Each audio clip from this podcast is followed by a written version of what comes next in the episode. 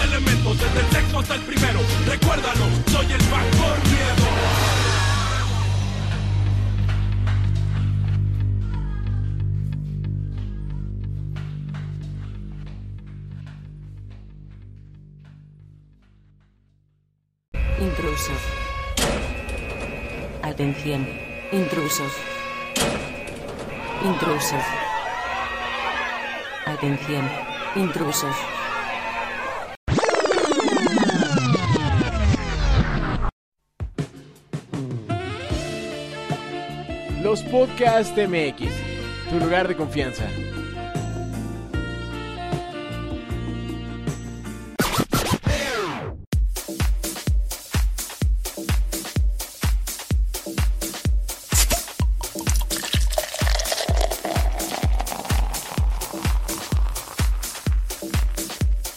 Bienvenidos a los Podcast Online.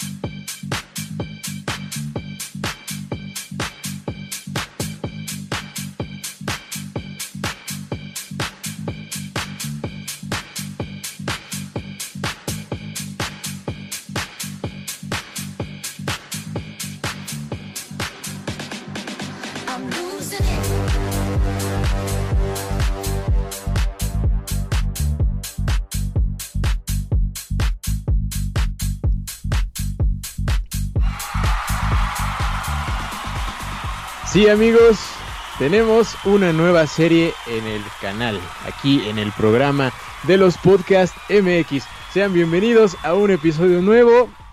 Es un gusto estar con ustedes aquí frente al micro una vez más para, como ya les dije, empezar una nueva serie aquí en el programa que la verdad nos, nos deja mm, sensaciones, o nos ha dejado sensaciones interesantes. Como siempre, y antes de continuar con el, con el tema, darle de inicio, pues como siempre está el buen Paps del otro lado del mundo para platicar de esto. ¿Cómo andas, Paps?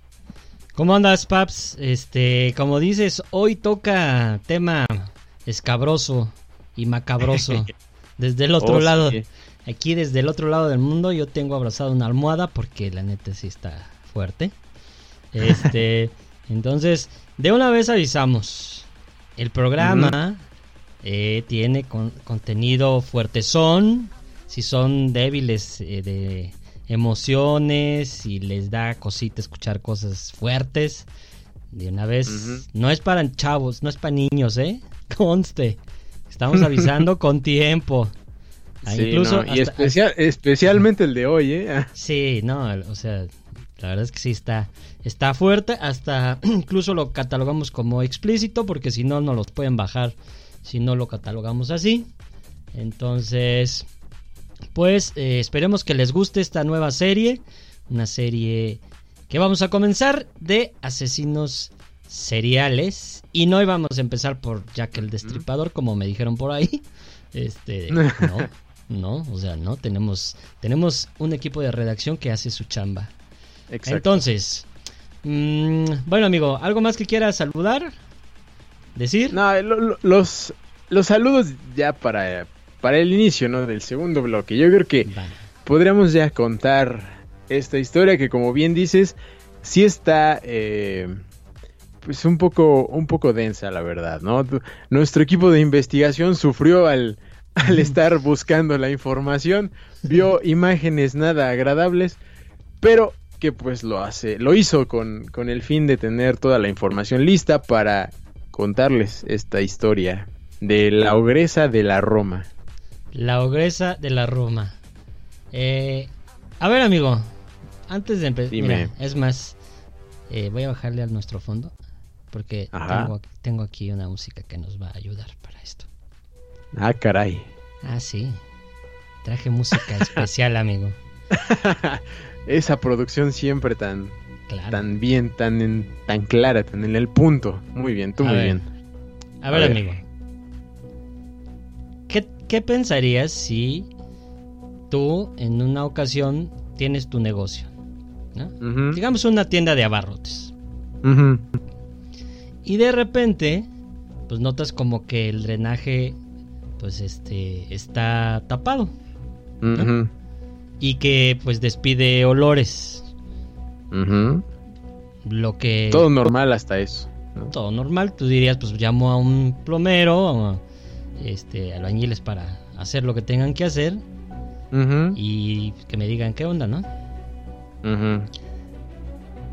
Bueno, a una persona, a un señor en especial llamado Francisco Páez. Le sucedió algo el 8 de abril de 1941. Ok. Tuvo este mismo problema y llamó a un plomero y a un par de albañiles.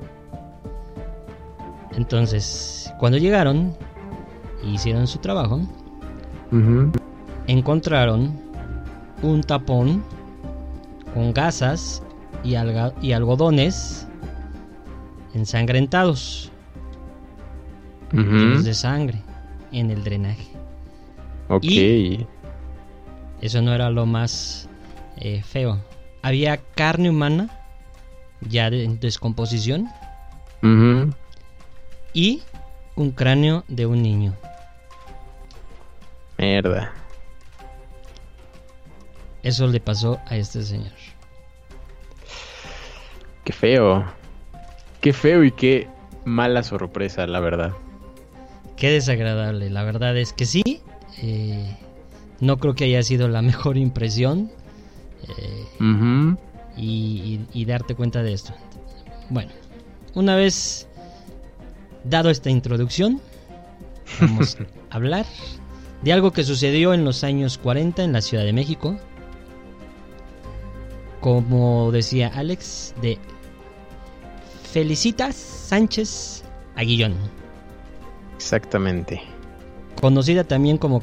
¿Quién, amigo? Como la ogresa de la Roma. O ¿qué tal te suena la trituradora de angelitos? No, bueno. O la descuartizadora de la Roma. Este... Interesantes y nombres oficiales. Eh, Es, eh, sí, no estamos inventando nada, ¿eh? Aquí, aquí no es este como las otras series. Sí, de conspiraciones, de que son rumores, historias. Eh, todo esto sí es, sí es muy, muy real. Esto es real. Bueno, entonces, vamos a empezar por contar la historia de esta persona. ¿Quieres empezar, amigo? Hey, sí, sí, sí, te empiezo. Como, como Échale. bien, como bien cuentas, eh, Felicitas Sánchez Aguillón fue una mujer eh, que vivió justamente en la colonia Roma, muy cerquita de aquí donde yo vivo. Eh, en esa década de los eh, 30, inicios de los, de los 40, ella eh, fue originaria, era originaria del estado de, Veracruz. Y cuenta su, historia, o cuenta la historia que, que encontramos, que pues durante su, su infancia, durante su niñez, pues sufrió, sufrió mucho maltrato, muchas cosas que la dañaron mentalmente, y que ella la forma en que, digamos, se desahogaba o, o quitaba esa, o se desquitaba más bien, eh, era con, con animales, le gustaba como forma de diversión, es lo que cuentan, eh, maltratarlos, envenenarlos, hacerles cosas, ¿no? Eh, ¿Qué? Dale, Es dale. que- es que, nada, o sea, nada más desde ahí ya me estás poniendo así como muy, muy intenso. O sea, Sí, sí. Digo, sí se sabe que en, en- en muchos de estas eh, personas que tienen estos trastornos empieza mucho por esa situación, ¿no? O Sí, sea, de- niños tienen esta crueldad, se le puede decir, ¿no? Sí, exacto. Estos tintes que se van, se van eh, formando debido a que, pues, en, en casa y, y muchas personas eh, lo toman como de, de juego, ¿no? De decir, de cuando te dicen, ¿no? Que desde casa es donde, tienes que aprender las cosas y, y si no está bien todo en casa, pues no vas a tener una, una vida eh, buena o vaya, no vas a tener esas eh, habilidades sociales o empatía u otras cosas, ¿no? Que, que, que, pues si no consigues en caso, si no te lo inculcan, pues será complicado. Y el caso de Felicitas fue así. Eh, bueno, avanzando en el tiempo, allá en Veracruz todavía, eh, se gradúa eh, ella como, como enfermera, se especializa en lo que son los partos allá en Veracruz. Y también allá en Veracruz conoce a, a un hombre de, de nombre Carlos Conde. Ok. Eh, eh, lo que cuentan eh, la, la prensa en ese entonces, ya que pasó todo, todo el caso, es que la, la describían como una mujer eh, bastante fea, que tenía una actitud muy mala, modales muy muy feos, este era, era obesa y muchos la nombraban o le decían que parecía bruja, ¿no? Así es como la, la Bueno. mencionaban.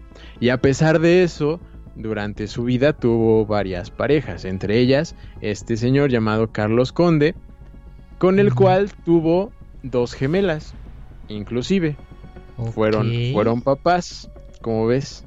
Este, pues suena extraño porque si ya traía estas, eh, pues estas actitudes, estas agresiones hacia los animales, pues me suena extraño que tengas hijos, ¿no? O sea, no me, no me checa. Sí. Pues sí, es sí, tal, tal cual. Eh, pero pues sí, tuvo, tuvo, tuvo una familia en, en su tiempo con, con este señor llamado Carlos Conde. Pero hay un, hay un pero en esta, en esta historia de, de inicio. Eh, ellos pues tenían una situación eh, complicada, eh, económicamente hablando, ¿no? Tenían una, una situación económica complicada, entonces ellos decidieron en conjunto que venderían a sus hijas. O sea, ¿cómo?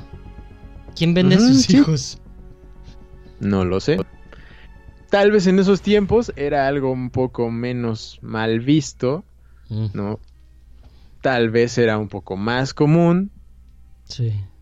y pues decidieron decidieron darlas, eh, no sé si en adopción o venderlas o, o lo que sea.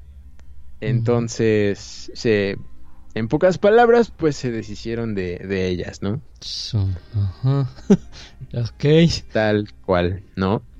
Después, eh, con el tiempo, eh, llega a la, a la colonia Roma, llega acá a la Ciudad de México.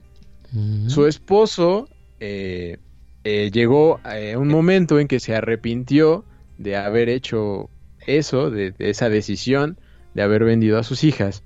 Y por lo tanto, pues se divorciaron. Se separaron y pues hasta ahí quedó la historia, la historia con él. Pero bueno, Ujú. Felicitas siguió su vida, llegó a la Ciudad de México, precisamente a la colonia Roma, y rentó un departamento en la calle de Salamanca, número 9, Ujú. eh, por si quieren ir a, a visitar por allá. No sabemos si la, la casa sea la misma, pero bueno, seguro el número sigue existiendo. Sí, por supuesto. Aunque haya otro edificio, pues eso pasó ahí. O sea. Exacto. Sí, en- ahí en Salamanca, número 9, fue donde Felicitas rentó este, este cuarto, este lugar.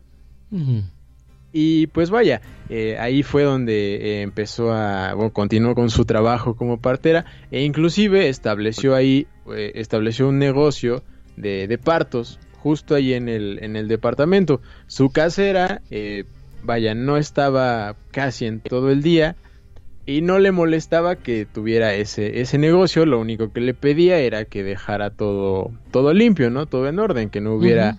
Eh, pues tantas cosas o todo lo que se utiliza, suciedad, ya sabes, ¿no?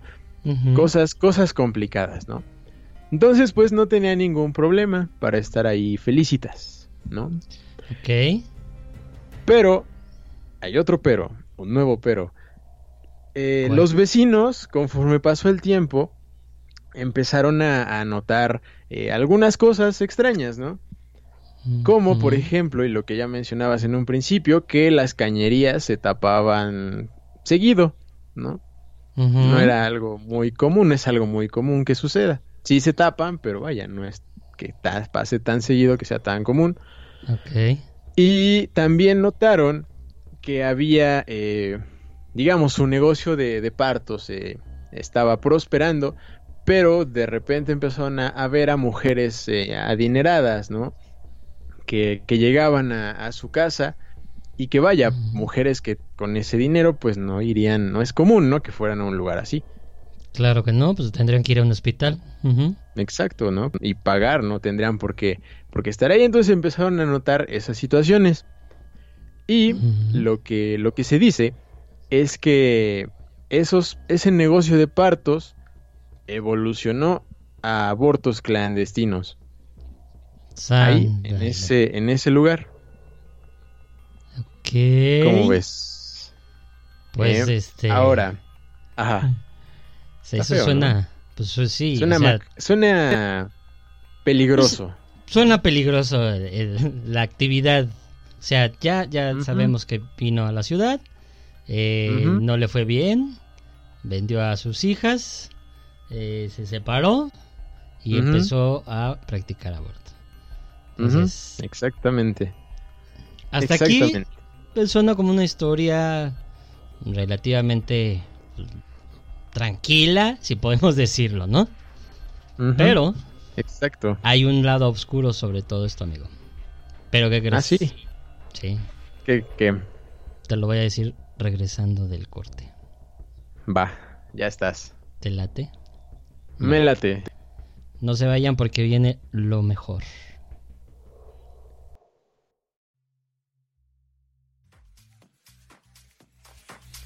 No te vayas, que los podcasts ya regresan.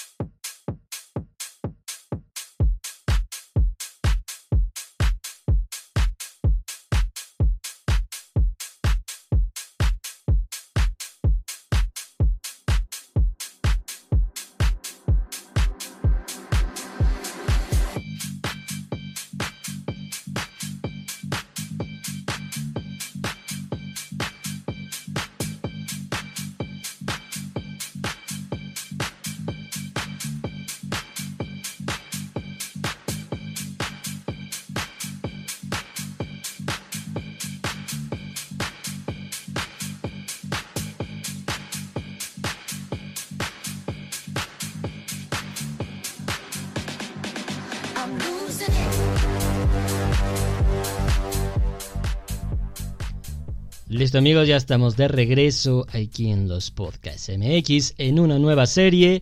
Y antes de continuar con la historia, ya saben, recordarles que nos sigan en todas nuestras redes sociales, en www.spreaker.com, diagonal los podcasts MX, en Facebook, en Twitter, en Instagram, en Spotify, en... Este, ¿qué me falta, amigo? Creo que ya, ¿verdad? Este, Creo que ya. sí, Creo que ya. Eh, y bueno, mandar saludos a mucha gente porque tenemos muchos saludos. Gente que nos escucha mm, constantemente. Este, está Lorena, está Cindy, está Cassandra, Jorge, eh, Saray y este mm, y Agustín. ¿Cómo se llama este señor? Ah, Agustín Noriega. Oye, fue nuestro invitado. Así es cierto. Y tú por allá también tienes saludos. Échale. Sí, ten- tenemos saludos para, para mi buen hermano Omar, que siempre nos anda, nos anda escuchando cada programa, o eso creo. También saludos para Itzel, que nos escucha sobre todo en Spotify, y es lo que nos, bueno, me comentaba hace, hace poco. Ok. que Ya se echó casi todos los podcasts o algo así, lo cual está muy chido. Qué bueno, un saludo maratón. hasta donde andes. Sí, sí, sí. Y también un saludo a, a Gina, que también nos anda escuchando desde hace tiempo y que justamente ah, nos acaba de dar un buen follow ahí en la página de Spreaker. Ya era, Yeah. ya era hora. Ya era hora. y este, y pues bueno, saludos a, todos ellos que, que nos han que nos han estado escuchando, también por ahí a. Miriam que ya le debíamos un saludo, un saludo para Bono que también creo que nos ha escuchado, él es de Latam también, para Napau por supuesto y pues todos los que nos están oyendo, muchas gracias. Sí, qué bonito que ya mandamos saludos este, de muchas personas, ¿verdad, amigo? Ya sé, güey.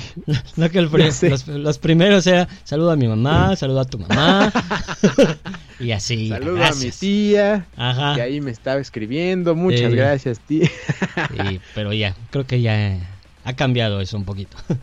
Qué bueno. Bueno, qué amigo, ¿estás listo para continuar? Listo. Ok, Sí, déjame ¿en qué nos quedamos? Cuéntame.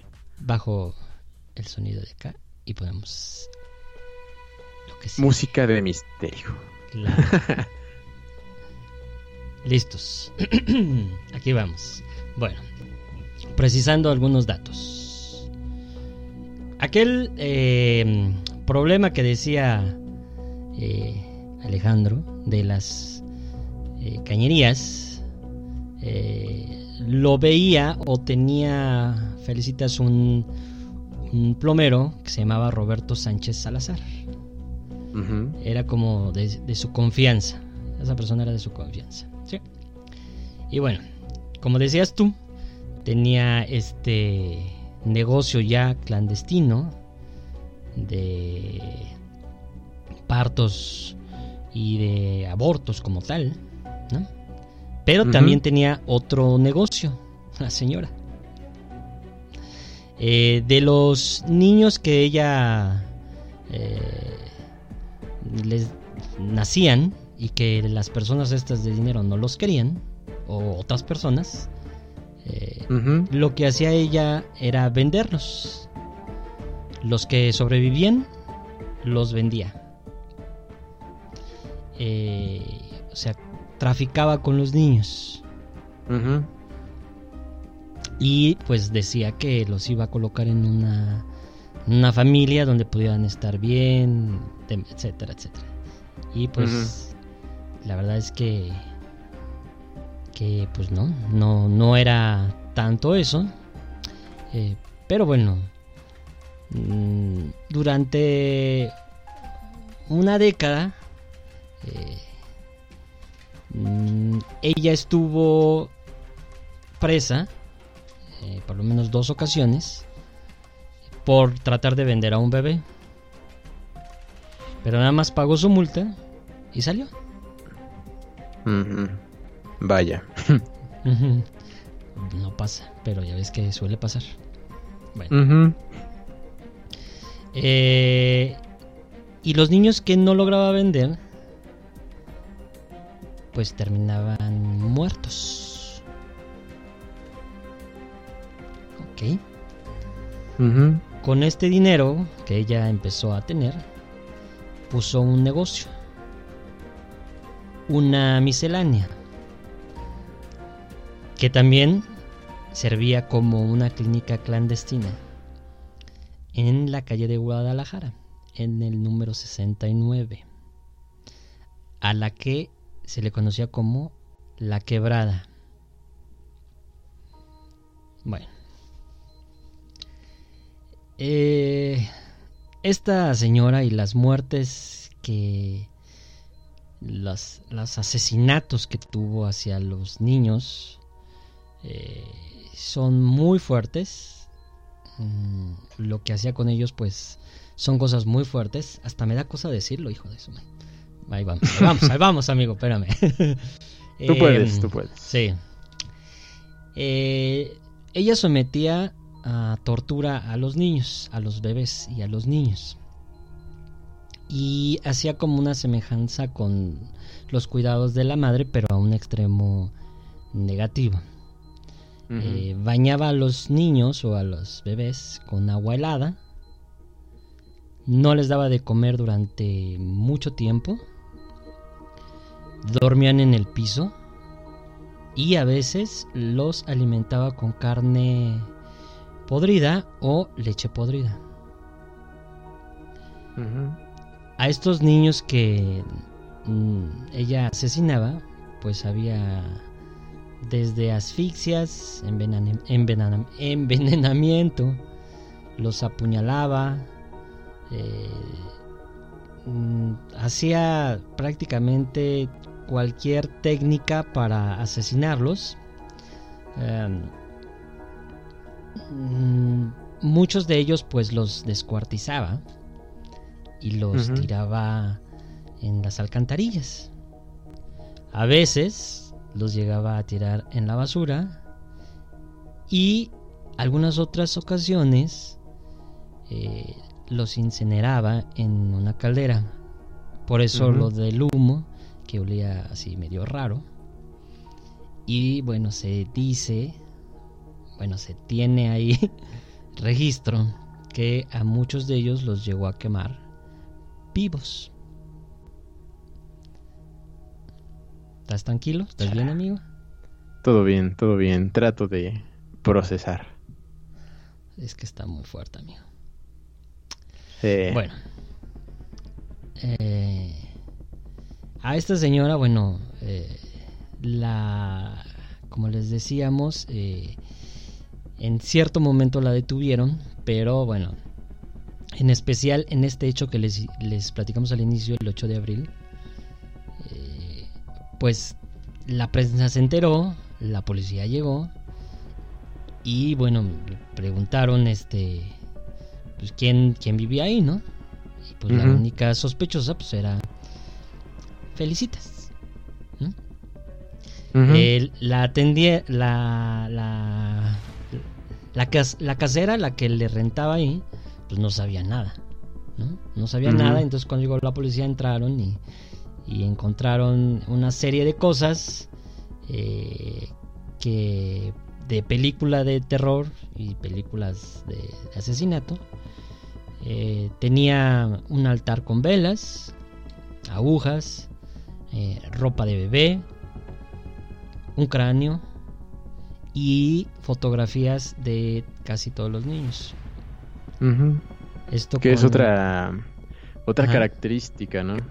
Ajá, es otra característica de estos asesinos que guardan las imágenes de sus víctimas. Ese mismo día eh, fueron a, ca- a catear la catear, no catear, catear la miscelánea, eh, pero ya se les había escapado. Eh, Felicitas se escapó y quien tenía el caso en ese momento era un detective que se llamaba, eh, que se llamaba José Acosta Suárez. Eh, total que en ese día pues obviamente no la encontraron, pero el 11 de abril de también ese año de 1941 fue detenido el plomero, el cómplice.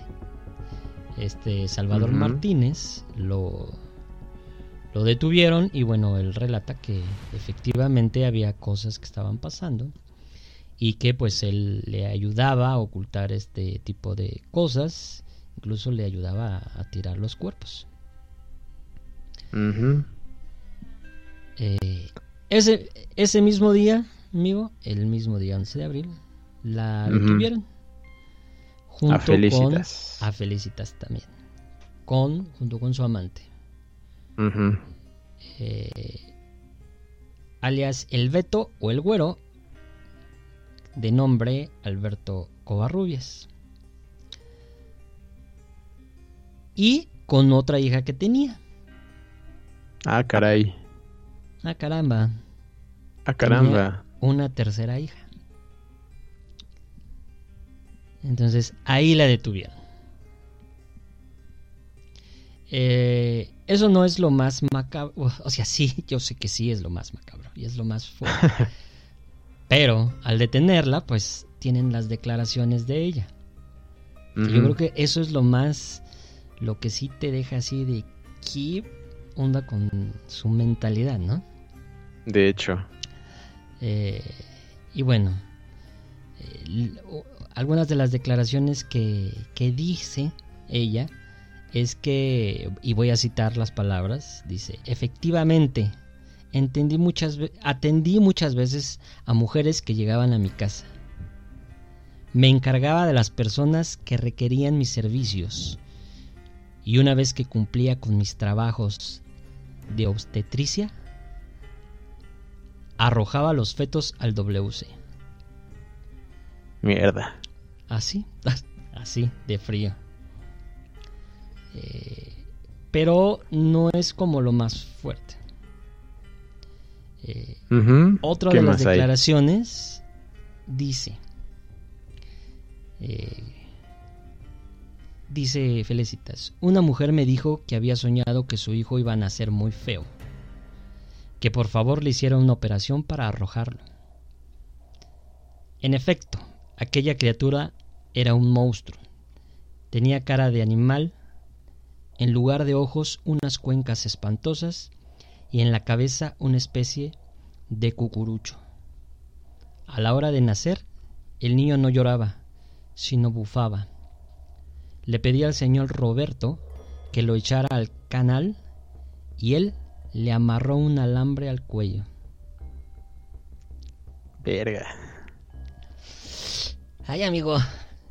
Ya, Está- mejor está sí- sí- feo. síguele tú porque ya, ya estoy- Pues, pues sí, como, como dices, esas fueron parte de, de sus declaraciones y pues lo que, lo que captamos es que ella creía que estaba haciendo el bien, ¿no? Que estaba ayudando a, a estas mujeres a, a deshacerse, entre comillas, ¿no? De, de lo que venía ahí. Y no sé, está, está, está muy denso, la verdad. O sea, Sí. sí, es algo que, que ha pasado más veces, ¿no? Ajá. De hecho, tienen un número estimado de víctimas que llegaba a más de 100. Ujú. O Sí, ese era como el número. más de 100 víctimas. Pero- Bueno, pero resulta que no termina ahí la historia, amigo. Ah, no, ¿qué más? El 26 de abril de 1941 fue procesada por los cargos de aborto, inhumación ilegal de restos humanos, delitos contra la salud pública y responsabilidad clínica y médica. En ese tiempo ninguno era considerado como grave ante la ley. Oh, ok. Así. Y el 10 de mayo de ese mismo año determinaron que con una fianza de 600 pesos podían dejarla libre. Ah, no, man. Digo, 600 pesos de esa época, pero pues pero- tampoco. Exactamente. Bueno. No termina ahí. Y eso, y, y tenían las pruebas, ¿eh? Pero no termina ahí. Bueno, ¿cómo termina esta historia? debido a este, obviamente se supo por la prensa y demás, eh, pues hay rechazo social, la gente está enojada. Y pues ella, después de sentir esa presión, el 16 de junio de 1941, con una sobredosis de Nembutal, se suicidó. La salida. La salida. Esa fue su salida, amigo. Vaya. Después de, por cierto, pasar de mayo a junio, eh, unos cuantos meses en la cárcel. ¿Cómo ves? Sí, sí. Bueno, poco antes de, de mayo. Sí. Tal cual. Solamente pasó, me parece, dos meses. Porque Sí, fue en poco. abril, ¿no? Dos meses en, en la cárcel. Y que la, la habían condenado a una, una celda ahí aislada, ¿no? Porque era un Sí. peligro. Porque era un Pero- peligro y, y que se comportaba como, como si fuera una niña, decían. Sí. Exactamente. Pues esa es la historia de Felicitas. La. ¿La qué, amigo? ¿Cómo, cómo nos dijiste que se llamaba? La ogresa de la Roma. Así es. Seguramente algunos no la conocían, no conocían esa historia. Eh, es una historia vieja, pero eh, es una historia fuerte en la Ciudad de México. Pues bueno, amigo, ya se acabó el programa. Hemos terminado con el programa de hoy. Y esperen que vendrán más historias. Y esperen que vendrán más historias. Eh, en esta ocasión nos vamos despidiendo. Me despido yo primero. Muchísimas gracias por escucharnos en esta serie, en este inicio de serie. Nos vamos a escuchar la próxima semana, si todo sale bien. Y los vamos a dejar con un poco de música un poquito más alegre, porque sí estuvo un poco intenso. Bueno, gracias amigo por estar aquí nuevamente. Es un placer compartir los micrófonos contigo. Dale pues, dale. Un gustazo, Gil, un gustazo. Y de nuevo, pues muchas gracias a, a todos ustedes por haber estado en este episodio escuchándonos. Ojalá que les haya sido interesante y que, no sé, les haga pensar en, en cosas. Ya nos escucharemos en un próximo live o en una próxima cápsula, en una próxima charla o en donde sea. Que estén muy bien.